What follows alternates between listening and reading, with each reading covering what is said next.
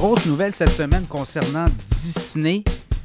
On a vu que la NFL pourrait euh, prendre une participation importante dans ESPN qui appartient à Disney. Et Disney avait. Le grand patron de Disney, Bob Iger, l'avait dit ouvertement qu'il cherchait à se départir ou à tout le moins chercher un repreneur pour ESPN. On estimait la valeur de ESPN à environ 24 milliards de dollars. Ça pourrait être une grosse bouchée pour la NFL, mais ça pourrait aussi amener de l'eau au moulin quand on regarde un peu le modèle Disney qui est en transition. On passe beaucoup de la câblo-distribution aux États-Unis vers le modèle streaming.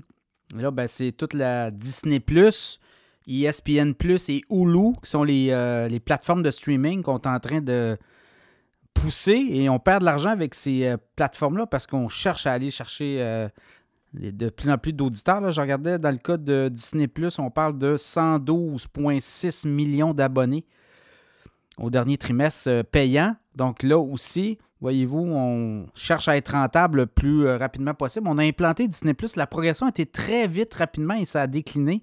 Et là, on cherche une rentabilité à travers tout ça de ces plateformes-là parce que Disney est euh, rentable. Là, je regardais au dernier trimestre, euh, Disney a fait quoi? 21,2 milliards de revenus sur trois mois de juillet en septembre, mais de juillet à septembre, mais 264 millions de profit net, donc euh, hausse de 63 là, mais c'est pas beaucoup, là, 264 millions de profit net sur 21,2 2 milliards. Et euh, ben, c'est surtout les investissements euh, dans les parcs d'attractions qu'on regarde.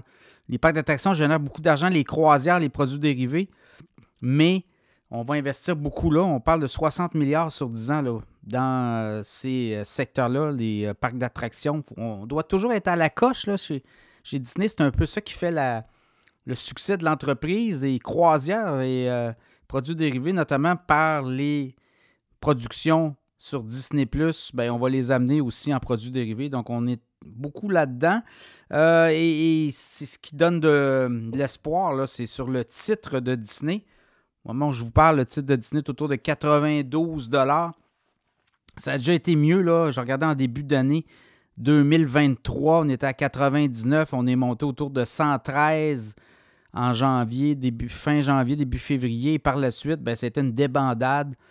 Et euh, ben, ça va être euh, à surveiller. Là, il y a des actionnaires activistes aussi qui sont rentrés sur les conseils d'administration de Disney. On veut faire changer les choses. Donc, on pourrait provoquer à l'interne, il y a des actionnaires, des investisseurs qui pourraient provoquer des choses et euh, valoriser davantage et aller chercher de l'argent pour les actionnaires. Donc, ça va être à suivre. Il n'y a pas un grand dividende pour Disney, donc ça pourrait être un titre là, qui pourrait peut-être prendre l'altitude. On va le voir au cours de la dernière année, là, 113, 120. Je regarde vis-à-vis euh, ce que les analystes disent, dans le fond, là, on est très prudent. On va voir les prochains résultats financiers et euh, par la suite, je pense qu'on va être euh, capable de, de voir un peu ce qui s'en vient.